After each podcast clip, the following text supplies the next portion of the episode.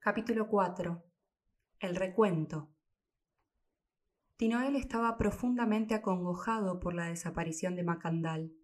De haberle sido propuesta la cimarronada, hubiera aceptado con júbilo la misión de servir al mandinga. Ahora pensaba que el manco lo había considerado demasiado poca cosa para hacerlo partícipe de sus proyectos.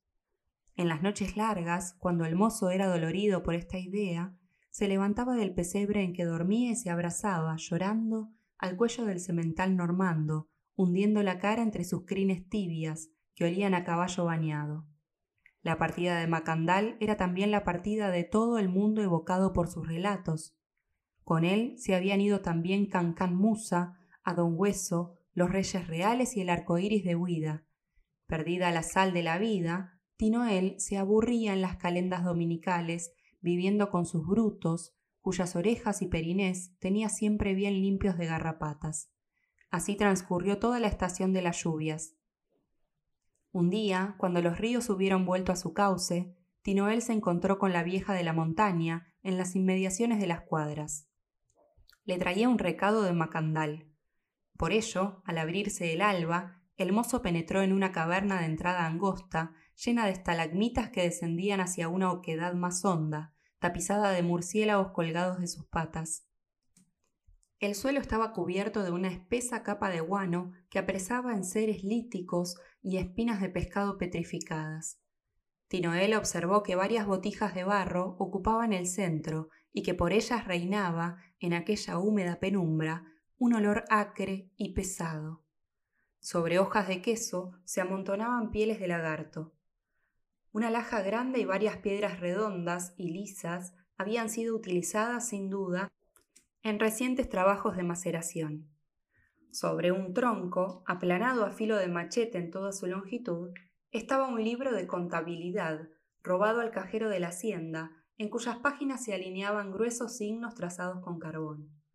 Tinoel no pudo menos que pensar en las tiendas de los herbolarios del cabo, con sus grandes almireces, sus recetarios en atriles, sus potes de nuez vómica y de asa fétida, sus mazos de raíz altea para curar las encías.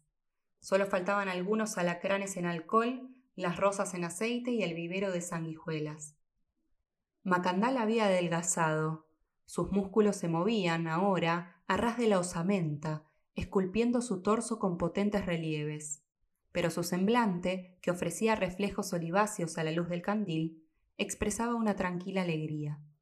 Su frente era ceñida por un pañuelo escarlata, adornado con sartas de cuentas.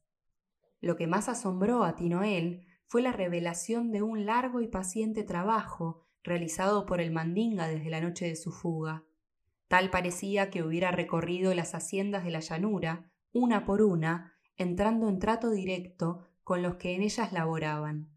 Sabía, por ejemplo, que en la anilería de Dondón podía contar con Olaín, el hortelano, con Román, la cocinera de los barrancones, con el tuerto Jean-Pierrot.